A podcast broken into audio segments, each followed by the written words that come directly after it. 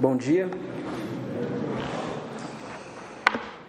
Seja bem-vindo, seja bem-vinda, você que nos visita, você que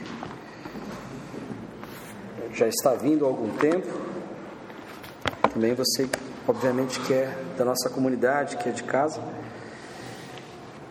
Para você que nos visita, nós estamos estudando a Epístola de Tiago. E nós aqui na igreja, nós fazemos das nossas séries de mensagens as exposições de livros bíblicos do começo ao fim. Nós passamos praticamente o último ano inteiro estudando Atos dos Apóstolos e agora nós começamos a Epístola de Tiago. Nós estamos ainda no capítulo 1 e hoje a nossa leitura vai se dar a partir do verso 19. Então, acompanhem comigo, Acredito que o texto vai estar projetado. Se você quiser acompanhar na tela também. Diz assim: Meus amados irmãos, tenham isto em mente. Sejam todos prontos para ouvir, tardios para falar e tardios para irar-se Pois a ira do homem não produz a justiça de Deus, portanto, livrem-se de toda a impureza moral e da maldade que prevalece, e aceitem humildemente a palavra implantada em vocês, a qual é poderosa para salvá-los. Verso 22. Sejam praticantes da palavra e não apenas ouvintes, enganando-se a si mesmos. Aquele que ouve a palavra, mas não a põe em prática, é semelhante a um homem que olha sua face no espelho e depois de olhar para si mesmo, sai e logo esquece sua aparência. Mas o homem que observa atentamente a lei perfeita, que traz a liberdade e persevera na prática dessa lei, não esquecendo o que ouviu, mas praticando, será feliz ou, traduzindo melhor, será bem-aventurado naquilo que fizer. Verso 26. Se alguém se considera religioso, mas não refreia sua língua, engana-se a si mesmo. Sua religião não tem valor algum. A religião que Deus, o nosso Pai, aceita como pura e imaculada é esta: dois pontos. Cuidar dos órfãos e das viúvas em suas dificuldades e não se deixar corromper pelo mundo. Feche os teus olhos mais uma vez e vamos orar. Clame comigo para que o Santo Espírito de Deus fale conosco nessa manhã. Senhor, nosso Deus e Pai, nos achegamos a Ti, Senhor, humildemente, pedindo esclarecimento do Teu Santo Espírito, para que a Sua palavra fale conosco nessa manhã. Para que sejamos transformados, para que sejamos alcançados por ela. Senhor, estamos cientes da nossa limitação como seres humanos pecadores. Por isso pedimos pelo esclarecimento, pela intervenção do seu Santo Espírito. Só através dele essa palavra vai encontrar solo fértil nos nossos corações.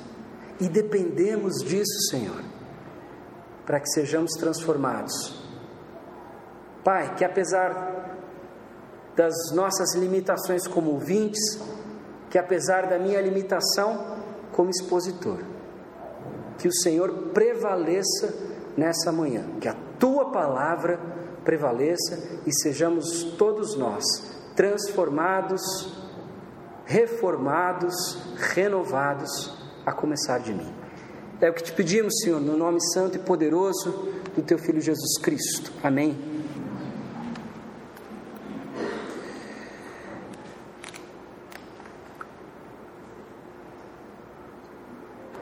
Bom, para aqueles que nos visitam ou não estiveram nos últimos domingos, é, um breve, uma breve contextualização a respeito dessa carta.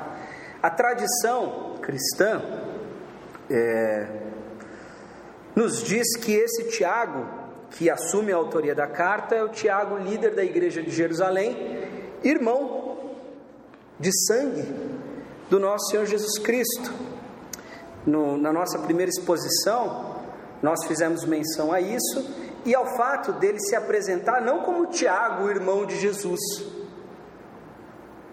o que seria algo muito natural para todos nós, né? Imagine se você fosse irmão de sangue, né?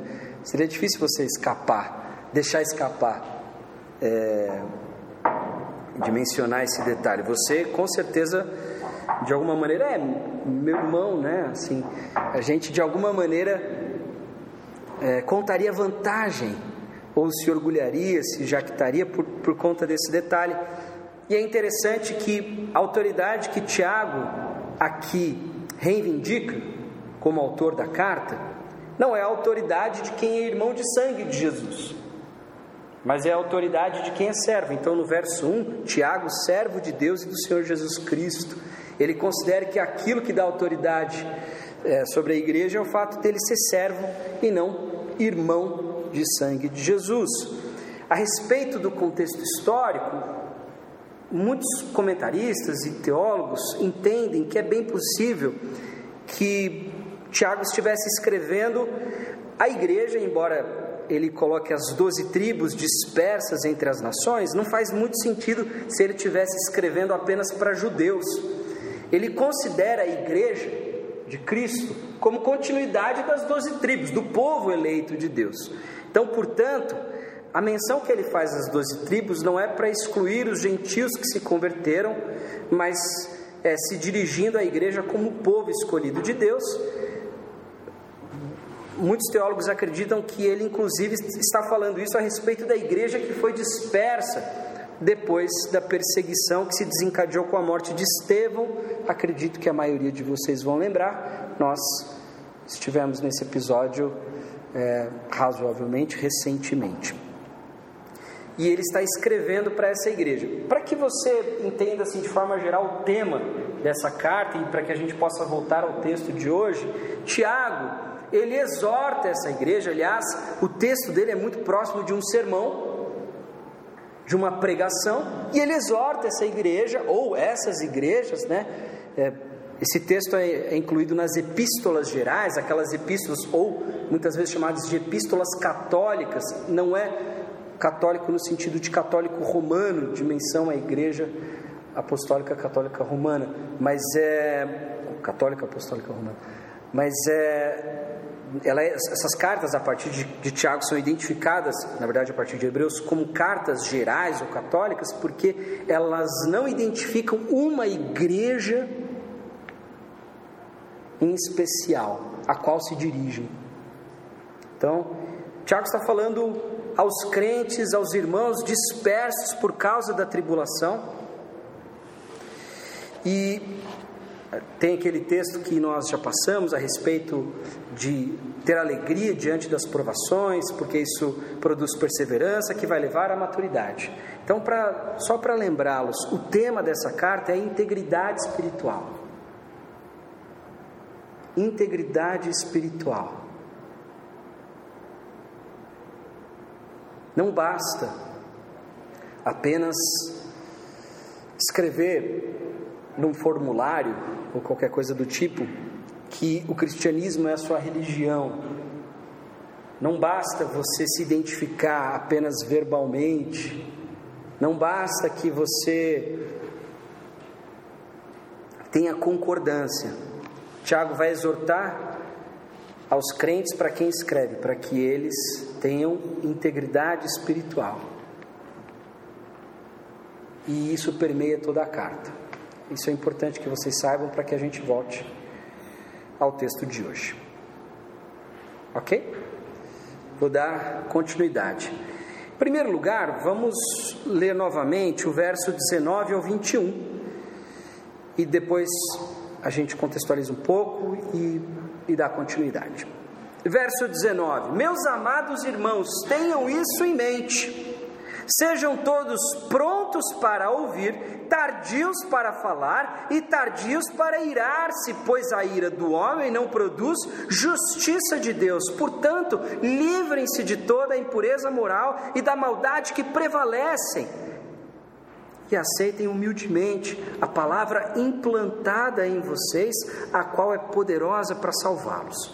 Bom, eu queria destacar três palavras para que nós, a partir dessa desse esclarecimento, nós tenhamos até um pouco mais de contexto a respeito da carta e da época. Três expressões é, que eu acredito que vale a pena a gente destacar: a ira, a justiça e salvação. Ira, justiça e salvação. Tiago está dizendo o seguinte: meus irmãos, tenham isso em mente. Sejam prontos para ouvir, rápidos para ouvir, tardios para falar e tardios para irar-se. E aí ele nos diz algo muito importante: a ira do homem não produz justiça de Deus. Portanto, livrem-se de toda a impureza moral, da maldade que prevalece. É, uma outra possível tradução é: livrem-se dos vestígios de maldade que estão é, que prevalecem, estão impregnados em vocês. E aceitem uma atitude passiva humildemente a palavra que já foi implantada ou já foi pregado ou a qual já foi a qual vocês já receberam, a qual já foi plantada no coração de vocês, porque ela sim é poderosa para salvá-los. Ou seja, que está acontecendo aqui? Tiago está falando a respeito de salvação, e salvação aqui é uma salvação plena, é uma salvação robusta é uma salvação que dá conta para além das questões materiais, para além das questões mundanas. E ao mesmo tempo ele fala de ira e ele fala de justiça. É como se ele estivesse dizendo o seguinte: olha, a ira de vocês não produz justiça de Deus. E se não produz justiça de Deus, não é suficiente para salvá-los, só a palavra que já foi implantada. Mas para isso, vocês precisam se despir, vocês precisam negar, vocês precisam se livrar dos vestígios de maldade com os quais vocês ainda estão impregnados e ouvir humildemente. Lembrando que humildade na Bíblia não é essa modéstia da qual nós muitas vezes é, nos deparamos, né? Nossa, como você está bonita hoje! Imagina, são seus olhos. Não, não é isso, tá? Humildade está ligado à humilhação. Humildade está ligado a uma postura de contrição, de quebrantamento. Lembra da primeira bem-aventurança? Bem-aventurados os pobres de espírito, aqueles que estão falidos, quebrados espiritualmente. Aceitem a palavra humildemente, só ela pode salvá-los. Vamos lá: ira, justiça e salvação. Por que, que é importante destacar essas palavras? Elas talvez apontem para um possível contexto histórico os teólogos, estudiosos, comentaristas também concordam que possivelmente neste momento em que Tiago escreve a carta fosse um momento de extrema tensão entre o Império Romano e algumas seitas judaicas. Entre elas, a mais conhecida, os zelotes ou zelotas, que entendiam que eles precisavam reivindicar a sua liberdade política através da força, conquistar o seu território através da força. Eles eram uma seita militarizada, digamos assim. Olha que interessante curioso. E o discurso deles era um discurso inflamado, também religioso, porque tinha base na religião judaica. E quando a gente olha aqui essa expressão, prontos para ouvir, tardios para falar, a gente pensa normalmente, é, talvez assim, para você não falar alguma bobagem, alguma besteira, fica quieto, sabe? É, que nem um provérbio de Salomão que diz que até o tolo, quando calado, se passa por sábio. Mas talvez esse, o contexto desses, desses primeiros versos que nós estamos estudando hoje aponte para uma questão política. E que Tiago está exortando a igreja é o seguinte: olha, não caiam nesse discurso. A justiça não será executada pela ira.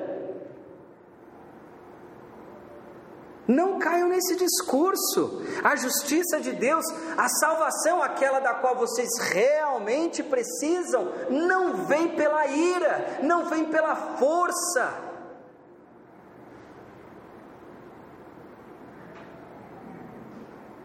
Não vem pelos discursos inflamados. Não é isso que vai nos salvar.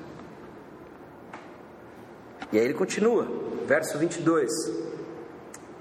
E aí parece que ele muda de assunto, mas eu asseguro, tem um, uma lógica, tem um fio condutor aqui. Verso 22: Sejam praticantes da palavra e não apenas ouvintes enganando-se a si mesmos. Aquele que ouve a palavra, mas não a põe em prática, é semelhante a um homem que olha a sua face no espelho e depois de olhar a si mesmo, sai e logo se esquece da sua aparência. Mas o homem que observa atentamente a lei perfeita, que traz liberdade, e persevera na prática dessa lei, não esquecendo o que ouviu, mas praticando, será bem-aventurado. Queria lembrar você que a palavra bem-aventurado, que é tradução da palavra grega macários, muitas vezes ela é traduzida como felicidade, feliz aquele.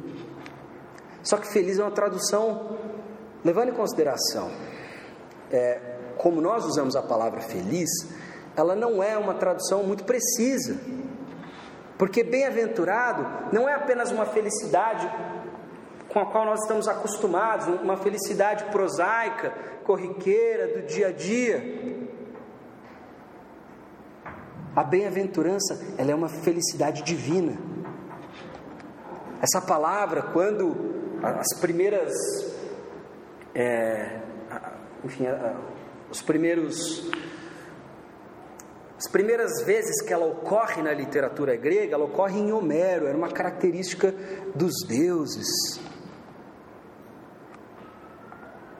Vamos lembrar que o Novo Testamento é escrito em grego porque é a língua falada daquela época, graças a Alexandre o Grande, que conquistou boa parte do território ali da Europa, do Oriente Médio.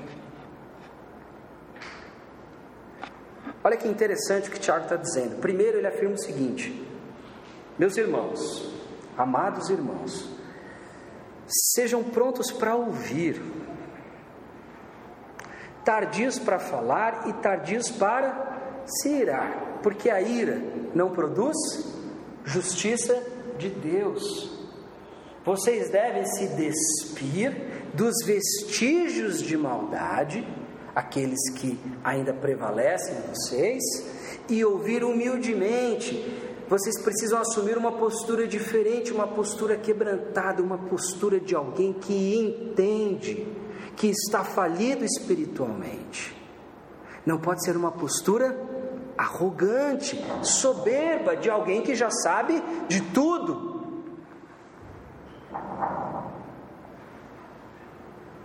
porque só a palavra que já foi implantada, ou seja, a palavra que vocês já ouviram, o Evangelho, pode salvá-los. E aí, ele traz um tema, novamente, repito aquilo que eu já falei antes, no primeiro domingo que nós é, inauguramos essa exposição. Tiago é praticamente um comentário do Sermão da Montanha, e nós vamos ver vários trechos que Tiago faz uma menção literal mesmo. Tiago cita Jesus. Então é importante que vocês saibam disso, porque esse conceito é o conceito que Jesus traz e daqui a pouco a gente vai no, na fonte. Ele diz: sejam praticantes da palavra e não apenas ouvintes. Porque aquele que só ouve comete o alto engano. Aquele que só ouve, ele se ilude, ele acredita que ele é alguém que ele de fato não é.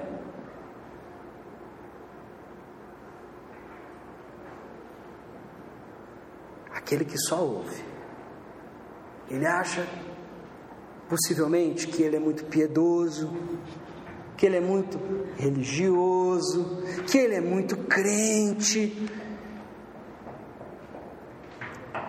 E, bom, você deve saber disso, todos nós conseguimos elencar uma série de motivos pelos quais nós não somos tão ruins quanto outras pessoas.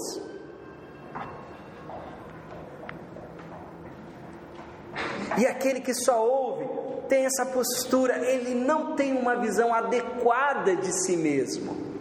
E aí Tiago introduz esse conceito que vai permanecer no texto enquanto é, vocês vão poder verificar isso enquanto a gente expõe, porque e depois é interessante que tem muito a ver com algo que Jesus também disse, a gente vai chegar lá. Mas é importante que nesse primeiro momento nós saibamos que um dos conceitos chaves dessa perícope, desse trecho que a gente está lendo, é o auto-engano, é a percepção equivocada de si mesmo. E Tiago associa isso a uma espiritualidade medíocre, a uma espiritualidade amputada, a uma espiritualidade incompleta, de pessoas que escutam. E quando a gente pensa isso, a gente pensa normalmente em pessoas o seguinte: ah, aquele que escuta e pratica é o crente, e aquele que, que não pratica é o descrente, é o pagão, é o gentil, é o ímpio. Não é isso. Ele está falando para quem? Para igrejas. Ele está falando para pessoas que sentam ali, se reúnem todos os domingos, partem o pão, cantam louvores, escutam da palavra, e ele está dizendo o seguinte: aqueles que só escutam, e quando eu digo só escutam, você pode considerar, escutam, concordam, aplaudem, contemplam, aprovam, mas só escutam. Ele diz que essa pessoa não se conhece. Ela se engana. E quando ela olha, ela é, ela é parecida, ela é semelhante a alguém que olha no espelho, contempla a própria face, mas sai e logo depois se esquece de quem é, porque a palavra sempre revela quem é você. A palavra sempre revela quem sou eu. Só que se eu só olho e vou embora, eu esqueço daquilo que eu vi. Agora, aquele que permanece, e olha como ele, ele continua, ele diz, no verso 25: Mas o homem que observa atentamente a lei perfeita. Lei perfeita você pode traduzir aqui por palavra de Deus, por evangelho, pela mensagem de Jesus Cristo, e de certa forma, é, a Bíblia como um todo, né? Então, aquele que. Não, mas eles não, não estão falando na lei no sentido estritamente mosaico, tá bom? É porque a, a ideia de lei ela permanece no Novo Testamento, muitas vezes o Evangelho é também chamado de lei, embora que alguns pontos, dependendo do contexto, se faça uma oposição entre Evangelho e lei, mas não é o caso aqui. Então, esse homem que observa atentamente a lei perfeita, que lei que é essa? O que, que ele esclarece a respeito dessa lei? É uma lei que traz o que? Liberdade.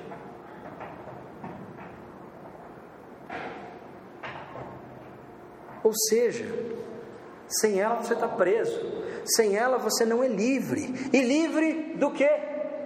Livre de quem? É interessante porque parece um, um conceito um tanto quanto paradoxal, porque normalmente lei não tem a ver muito com liberdade, né? Tem a ver com o cerceamento da liberdade. Mas exatamente quando a gente perde parte da nossa liberdade para Deus, é exatamente quando nós abrimos mão da nossa, do nosso livre-arbítrio carnal, digamos assim, e permitimos que Jesus Cristo more em nós, habite em nós, viva em nós, é que de fato somos livres. Livres do que? De quem? Livres de nós mesmos. Porque lembra do que o, o profeta Jeremias dizia: que o nosso coração é enganoso. O nosso coração é terrivelmente enganoso, doente. Ele está enganado, ele está equivocado. E o nosso coração mente para nós o tempo todo. O nosso coração diz que a gente merece mais, que isso é pouco. O nosso coração diz que o nosso cônjuge não é o suficiente, que a gente pode arranjar algo melhor. O nosso coração diz que a gente precisa de mais e mais dinheiro, que isso não é o bastante. O nosso coração diz muitas coisas para a gente. O nosso coração diz: ah, aquele outro não gosta de você. Mas você nunca trocou uma palavra com aquela pessoa.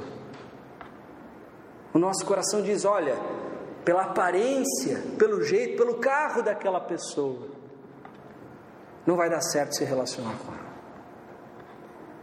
O nosso coração diz muitas coisas, mas ele está enganado. E nós somos prisioneiros dele, e, consequentemente, prisioneiros do pecado. O que nos liberta do pecado é a observância dessa lei perfeita, de forma atenta. E ele diz o que? Ele diz e persevera. Acredito que esteja é, projetado. Acompanha comigo. E persevera na prática dessa lei, não esquecendo o que ouviu mais praticando. Não como o homem que olha no espelho e esquece sua verdadeira imagem, seu verdadeiro reflexo, mas aquele que observa atentamente a lei perfeita que traz liberdade e persevera palavra importantíssima na epístola de Tiago perseverança. Vamos lembrar que quando ele começa o seu texto, ele diz que a gente deve se alegrar nas provações, porque a provação produz perseverança. Não existe caminhada com Cristo na inércia. Não existe caminhada, não existe espiritualidade cristã na inércia. Ah, eu aceitei Jesus há uns 20 anos atrás, ou há uns 10, ou uns 5, ou um mês passado, e enfim, tenho tentado não errar. É, claro, não sou perfeito, né? Eventualmente a gente erra e tudo mais, mas assim, eu aceitei Jesus lá, então eu sou crente. Nós vamos ter um problemaço com essa percepção de caminhada cristã ao ler Tiago. E ele diz o seguinte aqui: ele diz que aquele que observa atentamente a lei perfeita, que traz liberdade e persevera, insiste, porque vem comigo, não faz sentido, muitas vezes, a observância das palavras de Cristo. Vamos lá? Virar outra face faz sentido? Não. Amar o inimigo faz sentido? Não. Perdoar 70 vezes 7 faz sentido? Não. Para o ser humano, egoísta, dominado pelo pecado, que acredita, que sabe de tudo e, sabe o que é melhor para si mesmo. Esse ser humano observa tais mandamentos e, e instruções e pensa o seguinte: legal, muito bonito, mas não muito prático. E ele diz aqui: esse é quem goza da verdadeira liberdade e perseverando, insistindo nessa prática, ou seja, se insiste, é porque carece de exercício, é porque não é natural, é porque não, não nasce com você isso. Não é? Porque às vezes a gente vê pessoas que são naturais em algumas questões, né? Um sujeito que às vezes pega um instrumento musical e em um mês ele está tocando super bem, ele tem um dom, ele tem um talento. A santificação não funciona assim, desse jeito para ninguém, tá? Para todo mundo é um sacrifício, é uma jornada, são exercícios e exercícios espirituais aos quais nos submetemos no sentido de obediência e com o tempo vão gerando. A a caminhada com Cristo ela é, ela é muito semelhante à, à, caminhada de santificação, né? Traduz por isso. Ela é muito semelhante a uma academia. Não, não dá resultado se você vai uma vez por mês só, entendeu? É só para você ficar com a consciência um pouco mais leve de que você está cuidando do corpo. Mas você só vai uma vez por mês. Não faz diferença, não dá resultado. A mesma coisa com a jornada espiritual se você obedece de vez em quando, se você vai à igreja de vez em quando, não tem resultado. É mais para você ficar em paz com a sua consciência, entendeu? Mas no final das contas, não. Se você não está envolvido praticando, a prática. Aí você fala, poxa, mas isso sou estranho, porque eu aprendi desde cedo e eu, eu sou um, um sujeito de igreja batista, reformada, por aí vai. Só a graça salva, não são as minhas obras. É verdade, só a graça salva, só Jesus, o sacrifício de Jesus Cristo nos justifica. Agora, como que isso se concretiza? Como que isso se traduz na vida? Através da santificação. E nós vamos observar em vários trechos de Tiago essa provocação. Mas não vou adiantar ainda. E aí ele diz que o sujeito que persevera na prática dessa lei perfeita que traz liberdade, ele é bem-aventurado. Ele sim é feliz nesses termos divinos.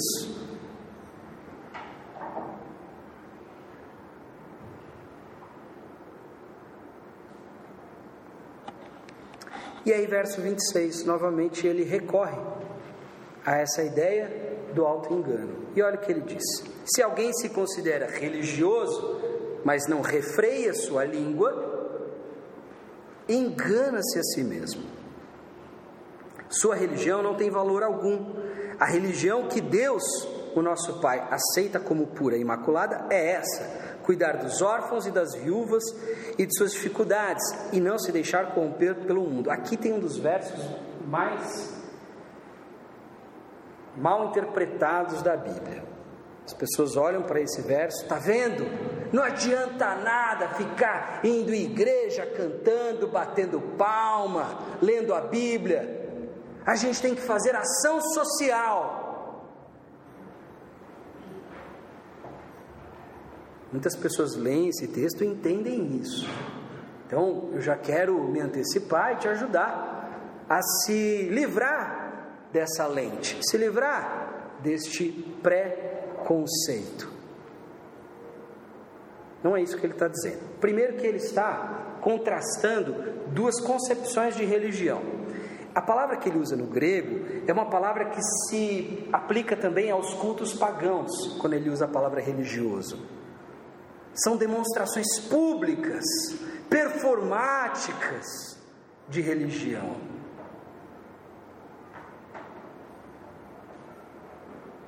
E aqui ele está contrastando uma religião institucionalizada, ritualística, cerimonial, com uma outra concepção. E aqui que vem aquilo de inédito do cristianismo. A concepção de espiritualidade, religiosidade, de piedade cristã, ela é um novo paradigma. Você não é discípulo de Jesus porque você observa alguns ritos. Você é discípulo de Jesus porque você tem um compromisso ético. Porque você é transformado por Ele. A religião cristã, ela não é uma espiritualidade cerebral apenas. E também não é um culto performático que apela aos seus sentimentos, suas emoções. É um compromisso ético. Mas a fé cristã, claro que envolve o nosso intelecto, ela abraça o nosso intelecto, ela abraça as nossas emoções, mas também nossa volição, nossa vontade, nossos desejos, porque o nosso coração, em tese, deveria ser transformado e inclinado à palavra e à obediência a Jesus Cristo. E ele está contrastando essas duas percepções de religião. E num, especialmente num contexto provavelmente de guerra civil ou, ou, ou quase guerra civil, ele está dizendo o seguinte: olha, discursos inflamados, se achar religioso não basta. Você está enganando a si mesmo, especialmente se você não tem domínio sobre sua língua, sobre sua fala.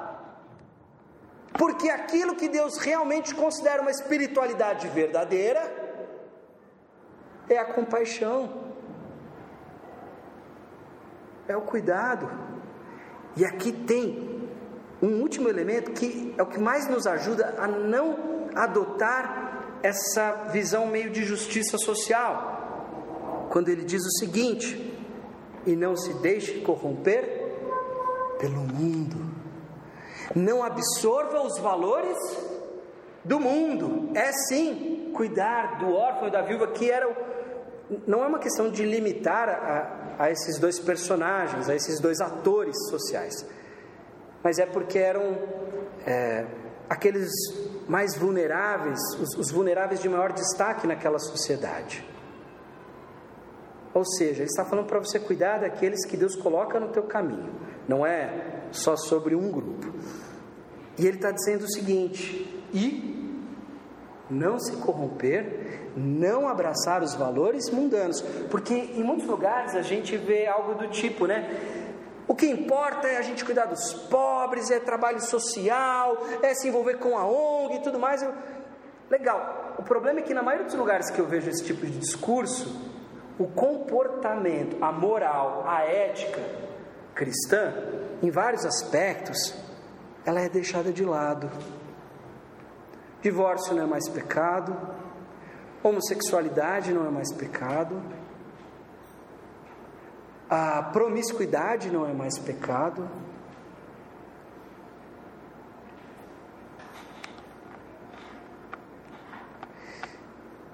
E claro, as pessoas só elas só redimem esses pecados, né? Outros continuam sendo. Não importa que eles estejam no mesmo texto em pé de igualdade, né? como Paulo diz lá em 1 Coríntios 6, que estes não herdarão o reino de Deus. Fala de adúlteros, de gananciosos, de ladrões, de assassinos.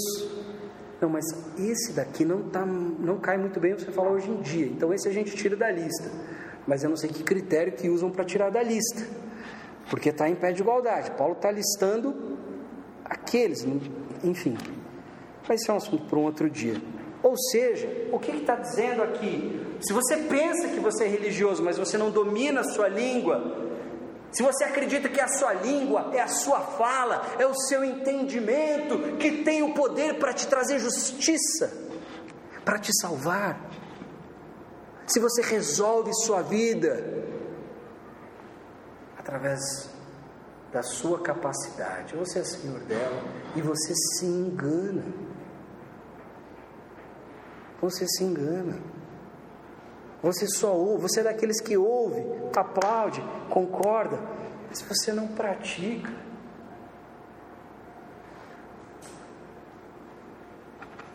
A verdadeira religião é compaixão, é um compromisso ético, é cuidado. Pode ver, normalmente os problemas, fofocas, intrigas acontecem entre pessoas desocupadas, especialmente desocupadas ministerialmente.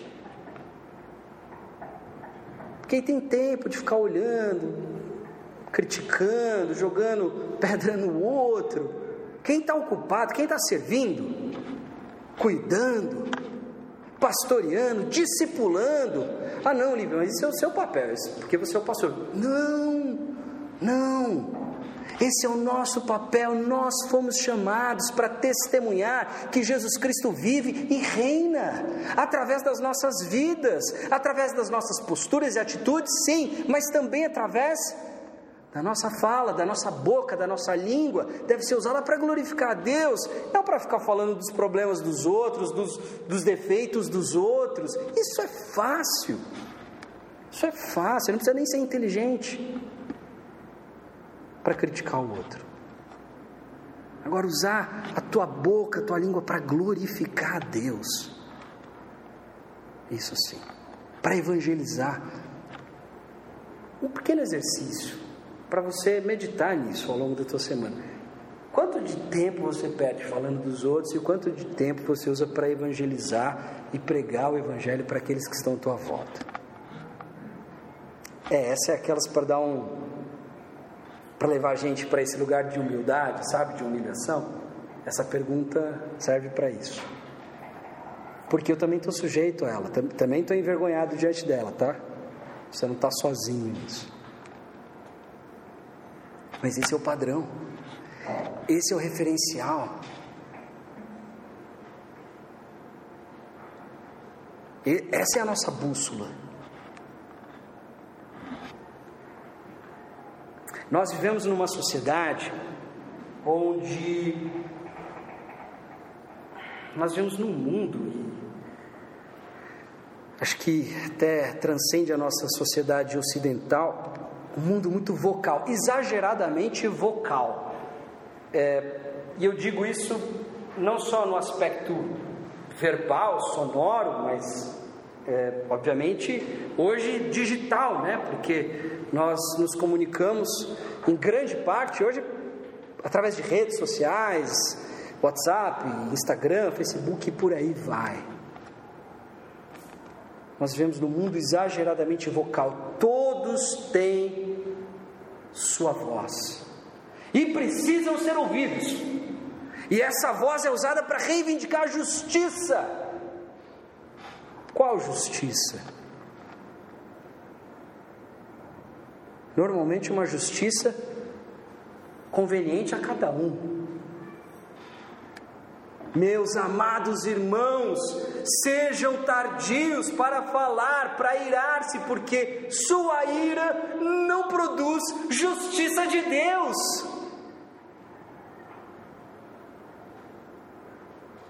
Sua indignação do Facebook não produz justiça.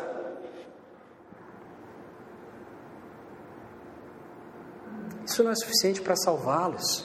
Só a palavra que já foi plantada em vocês. Porque vocês, vocês igreja, né? Esse texto não está sendo dirigido àquele que não é cristão, aquele que não se converteu. Ele está partindo do pressuposto que são irmãos, meus amados irmãos. Essa palavrinha aqui parece meio genérica, meio comum demais no Novo Testamento, porque tem muito, mas significa o irmão na fé, tá? Meus amados irmãos, tenham isso em mente. Sejam prontos para ouvir. A atitude daquele que é humilhado, que é pobre espiritualmente, não é uma atitude soberba, arrogante, de quem está munido de opiniões e argumentos. É alguém que quer ouvir, é alguém que quer aprender. A começar, obviamente, da palavra de Deus. Ira do homem não produz justiça de Deus. Então o que produz? O próprio Deus, através, inclusive, do seu povo. Mas o povo só opera a justiça de Deus quando opera em sintonia com Deus. E ele só opera em sintonia com Deus quando ele obedece. Deus precisa de um povo que seja mais do que espectador. Deus precisa de um povo atuante. Vou reformular minha frase. Precisa é uma palavra forte. Deus não precisa de nada nem de ninguém. Mas Ele contempla no seu plano um lugar para nós.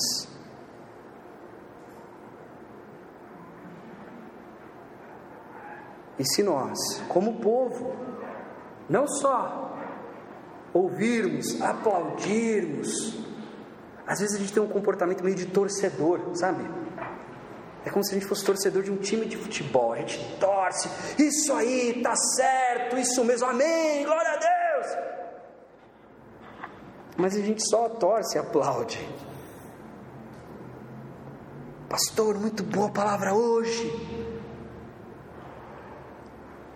A minha grande, assim, minha grande esperança é poder expor o texto de forma que eu não o atrapalhe. Só isso. Então a pregação não é minha. Minha grande esperança é expor o texto, quem sabe ajudar com uma outra ilustração, mas assim, o meu grande, minha grande preocupação é que você conheça a palavra da melhor maneira possível. Por isso que eu peço que o Espírito Santo conduza esse momento. Porque você precisa da palavra de Deus e do Espírito Santo dentro de você para te ensinar internamente. Isso é o que nós cremos. É fácil para nós sentarmos, nos acomodarmos e acreditarmos que um ou outro vai performar as virtudes da fé. Mas a real é que não é assim que funciona, não é assim, não é o que Jesus espera de você, não é o que Jesus espera de mim. Ouvir sem praticar é se iludir, se enganar e acreditar que você é mais do que você realmente é. E é interessante porque nós, por vezes, temos tantas opiniões e, e somos tão cheios de, é, de argumentos e, e por aí vai, mas na hora de obedecer, já viu quantas desculpas a gente dá? Ah, mas eu já perdoei demais essa pessoa. Ah, não, essa pessoa não merece que eu vire a outra face. Como que eu vou amar uma pessoa que me faz isso? Nós, com facilidade, arranjamos uma boa justificativa do porquê a gente não precisa obedecer. E a gente só pensa em obedecer a, a, a, aquelas interdições passivas. Não adulterarás. Não matarás. Eu não mato, eu não adultero, eu não roubo. Só que o Evangelho exige uma proatividade da nossa parte. Por isso que ele diz: Olha, meu amigo, se você está aí falando quão bom você é, se vangloriando, não dominando sua fala, mas você não tem compaixão, e você se amolda aos valores desse mundo, pensa nos homens que queriam conquistar Jerusalém de volta, porque achavam que a grande esperança estava em se libertar do Império Romano, mas o problema é que o Império Romano não é o grande inimigo, assim como não, o, o nosso grande inimigo não é uma ideologia ou outra política, um partido ou outro, um governo ou outro, não é o nosso grande inimigo. É óbvio que eles fazem parte do poder do mundo, seja de esquerda, seja de direita. A gente precisa entender isso. Um pode ser mais descarado, um pode já ter deixado claro suas intenções malignas. Mas poder é poder e homem é homem.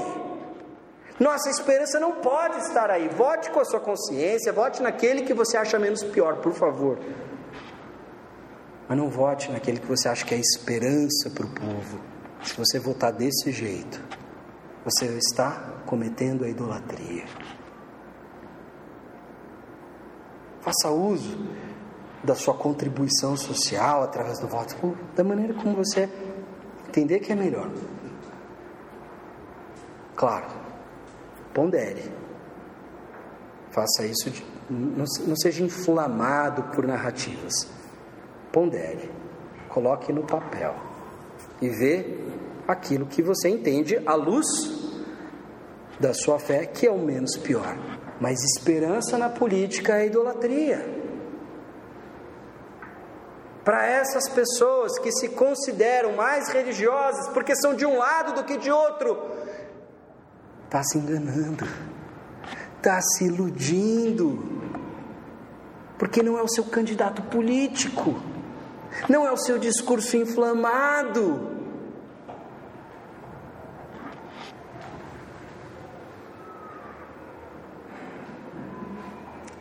A fé cristã é uma fé de compromisso ético. Ético. Sua vida precisa mudar. Seu coração precisa se inclinar para aquilo que o coração de Deus se inclina. Precisa amar o que Deus ama. E, naturalmente, a gente vai odiar aquilo que Deus odeia também.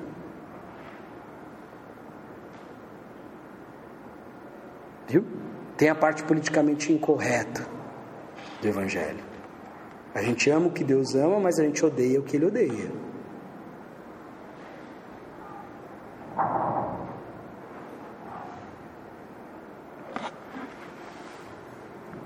Olha o que Jesus disse.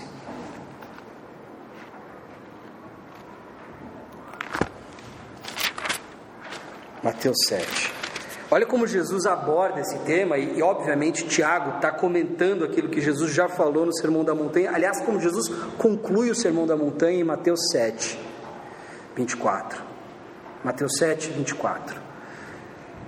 Portanto, quem ouve estas minhas palavras e as pratica é como um homem prudente que construiu a sua casa sobre a rocha. Caiu a chuva, transbordaram os rios, sopraram os ventos e deram contra aquela casa, e ela não caiu, porque tinha seus alicerces na rocha.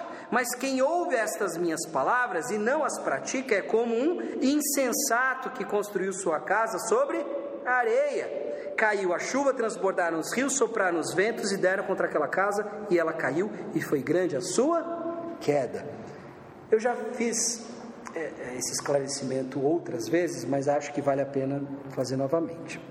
Nós, quando a gente lê esse texto, a gente pensa o seguinte: a gente lembra, muitos de nós, é capaz que nós lembremos daquela música: Não, não construa sua casa na areia, não, não construa lá na beira do mar, mesmo que pareça chique, é impossível que ela fique, a tempestade já vai derrubar. A gente associa a casa na areia a casa no mar, é, ou, obviamente, na areia do mar ou num terreno diferente. Esse é o terreno rochoso e esse é o terreno arenoso. É, não é isso. O que, que acontece? No Oriente Médio, o verão é muito seco e o inverno é muito molhado, muito úmido, chove muito. Lá, para você construir naquela época uma casa que ia ficar firme, você tinha que cavar bem fundo, bem fundo, até você chegar na rocha, você tinha que passar pela camada da areia arenosa da terra e chegar à rocha. Porque se você não fizesse isso, o que aconteceria? No inverno, quando vêm as chuvas, a tempestade, os ventos, a enchente, leva a casa porque o solo fica todo lamacento. É assim que fala. Solo vira uma lama só. E aí o que, que acontece? A casa vai embora. Por que, que é importante fazer esse destaque? Olha que interessante. Você poderia construir uma casa igual. Do solo para cima, elas poderiam ser iguais. Aquilo que o olho humano pode ver, as casas são iguais. O que, que vai diferenciá-las? São os alicerces. Só que você consegue ver o alicerce? Tirando o super-homem, que tem a visão de raio-x, ninguém consegue. Então o que, que revela? A chuva, a crise, a tempestade revela quais são os seus alicerces. E o que, que Jesus está dizendo aqui? Ele está comparando os dois construtores a esses dois grupos de pessoas que estão dentro da igreja. Vamos lá. Portanto, quem ouve as minhas palavras e as pratica é como um homem prudente que construiu sua casa sobre a rocha. Mais para frente ele vai dizer: Mas quem ouve as minhas palavras e não as pratica é como quem construiu a casa sobre a areia. Ou seja, novamente a ideia das aparências enganam. Do solo para cima, está igual. Qual que é a diferença? Mas o que vai mostrar a diferença são os alicerces. E o que mostra, ou o que prova a qualidade do alicerce é a crise, é a dificuldade, é a prova, é o teste. E todos nós somos provados. Fiquem felizes quando passarem por provações, porque a provação produz perseverança e ela deve ter ação completa até que você se torne íntegro. Tiago 1, 2. Nós seremos provados. E a verdade virá à tona, cedo ou tarde. Ainda que as aparências, por um tempo, enganem. Tiago está falando sobre aparências. Jesus está falando sobre aparências. Nós podemos muito bem nos enganar e enganar os outros, mas a gente não engana a Deus. E a verdade vem à tona. Não porque Deus é vingativo ou simplesmente quer nos expor por expor, não é isso. Mas é porque a vida põe à prova os nossos fundamentos, o nosso coração. E vai ficar evidente quem está verdadeiramente comprometido.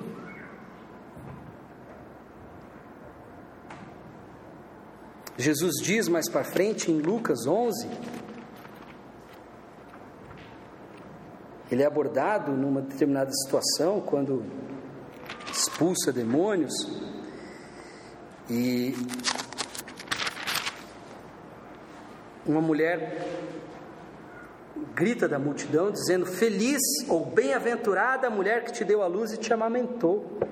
E Jesus responde: Antes, bem-aventurados são aqueles que ouvem a palavra de Deus e lhe obedecem, guardam a minha palavra.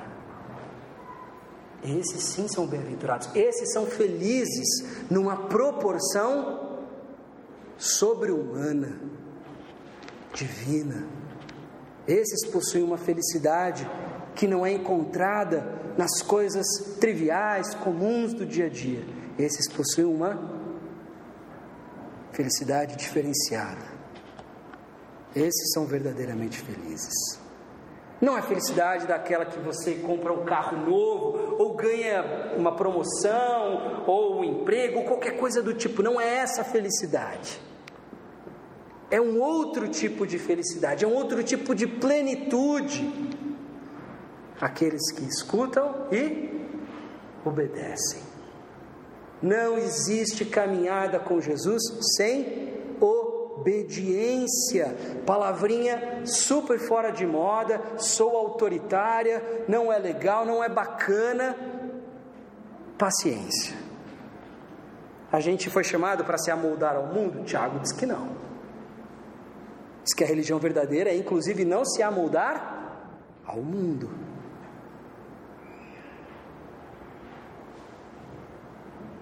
Não existe caminhada com Jesus sem obediência. E Tiago está dizendo o seguinte: se você obedece, você se conhece. Se você não obedece, você não se conhece e você acha que você está bem pra caramba, você está ótimo, que você está nota 10 com Deus, Desconfie de falas como assim: Nossa, eu estou num relacionamento maravilhoso com Deus. Desconfia disso. A gente está sempre em dívida. A gente pode estar melhor do que antes. Mas esse papo de Nossa, eu estou muito bem com Deus é engano. É engano do nosso coração. Mas você pode estar vivendo uma fase muito boa com Deus. Sim. Mas você está nota 10 ali, desconfia. Essa conversa é papo furado. Nós estamos sempre aquém. E está tudo bem, porque Jesus já morreu por esses pecados e para que a gente tenha essa jornada de santificação, onde nós vamos ser aperfeiçoados ao longo da jornada, mas precisa de o que? Obediência. Simples, pura. Sem questionar. Não, mas veja bem, deixa eu ver como que isso realmente significa, isso realmente significa, como que isso se encaixa na minha vida.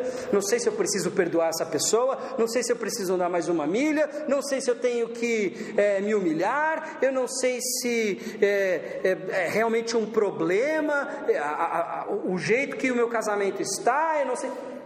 Sabe aquelas desculpas?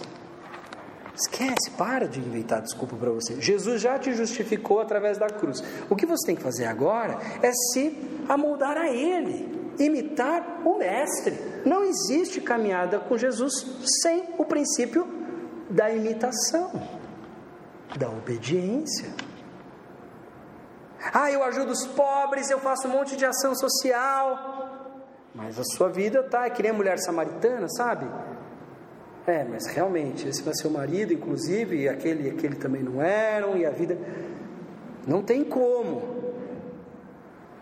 Não tem como. Não dá para você ter a vida bagunçada de um jeito e falar, não, mas aqui eu estou compensando. Esquece, porque não é você quem faz, não é você quem conquista a sua salvação, é Jesus Cristo e Ele já conquistou. Porém, os seus filhos, o seu povo vive de acordo com as suas palavras.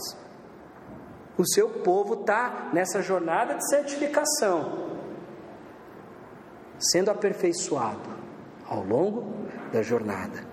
E eu encerro a mensagem de hoje com a citação de um monge egípcio do século que viveu entre o século 5 e 6 depois de Cristo. Muito interessante a citação dele. E eu queria compartilhar com vocês. Marcos, o eremita, ele diz o seguinte: o Senhor está escondido nos seus mandamentos. Os que o procuram descobrem-no na medida que o procuram. Não existe conhecimento de Deus sem imitação. Não existe conhecimento de Deus sem imitação. Não, mas é através do Espírito Santo. Claro, é através do Espírito Santo que a gente tem o discernimento. Mas como é que você vai dizer que você tem o Espírito Santo se você não obedece? Se você sempre arranja uma desculpa e acha que você é muito crente porque você fez isso, isso e isso, porque você é muito corajoso, porque você, é, nesse ponto aqui, você se destaca. Para de achar que você é especial.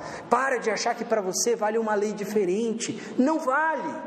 Estamos todos na mesma e precisamos ser aperfeiçoados da mesma forma. E isso só vem através da humilhação, do ouvir humildemente, do ser tardio para falar, para se irar, porque a minha ira não conquista nada, não produz justiça de Deus. Deus opera sua justiça quando eu o obedeço. É assim que funciona para mim e para você. E o meu clamor nessa manhã é para que o Espírito Santo toque o seu coração, toque o meu coração, para que a gente se arrependa dos nossos caminhos. Porque talvez nós tenhamos feito um compromisso lá atrás com Jesus, eu me converti, eu chorei, eu levantei a minha mão. Mas desde então eu venho vivendo uma inércia. Eu vivo para os meus sonhos. Eu não tenho igreja direito, vivo pingando de uma em outra. Como é que eu vou cuidar dos meus irmãos se eu não tenho comunidade? Como que eu vou ser generoso se eu não estou perto de um pobre? A começar dos irmãos que precisa de ajuda.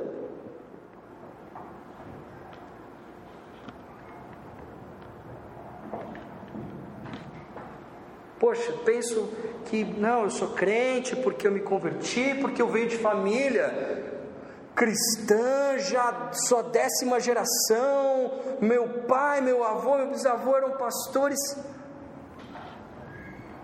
Deus não tem netos, só filhos. Ou você tem um compromisso com Ele, ou você não tem. E a palavra de Deus nos exorta para essa radicalidade. Fique com esse pensamento. Deus se esconde nos seus mandamentos. A gente descobre a Deus, a gente conhece a Deus à medida que a gente pratica, à medida que a gente obedece, mas não só aqueles que a gente gosta de obedecer ou que são fáceis para a gente. Todos.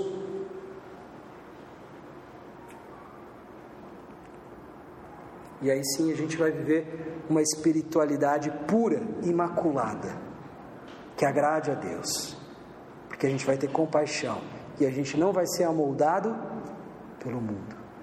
Não teremos os mesmos valores do mundo. E os valores do mundo não são só os valores que a gente pensa que são muito é, muito distantes dos nossos ou que são às vezes muito escandalosos. A gente pensa assim: "Ah, esse valor aqui é muito escandaloso". Não. Ser rico é o valor do mundo. Você pode ser rico, a Bíblia não te proíbe. Mas Jesus diz que é bem difícil o rico entrar no reino de Deus. Não sou eu. Jesus que disse. Não é nem Moisés, não é nem Paulo, porque tem uma galera que, que às vezes quer falar, não, mas quem disse foi Paulo, não foi Jesus. Não, foi Jesus. Então, assim, isso é o valor do mundo. Você esperar pelo dinheiro. Se você perde sua paz por causa de dinheiro, isso é o valor do mundo.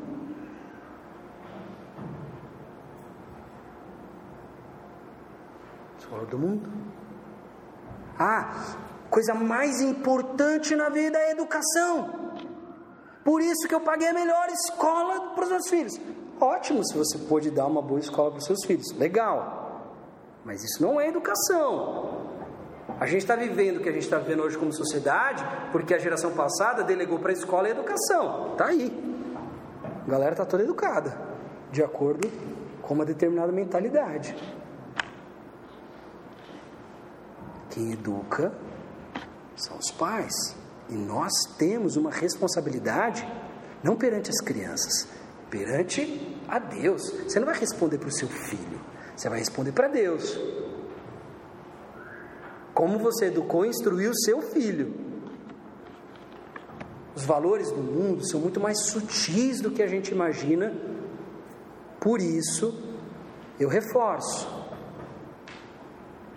a religião, a espiritualidade pura, imaculada, é compaixão, é o cuidado com o necessitado, com o próximo, seja ele quem for, e acentua distância dos valores mundanos. Eles corroem sutilmente as bases, os alicerces do nosso edifício espiritual. E quando a gente vê, a gente está lá vivendo para o dinheiro, para a carreira, mas não para Deus. Bem-aventurados os que ouvem e obedecem. Palavra de Jesus. Amém?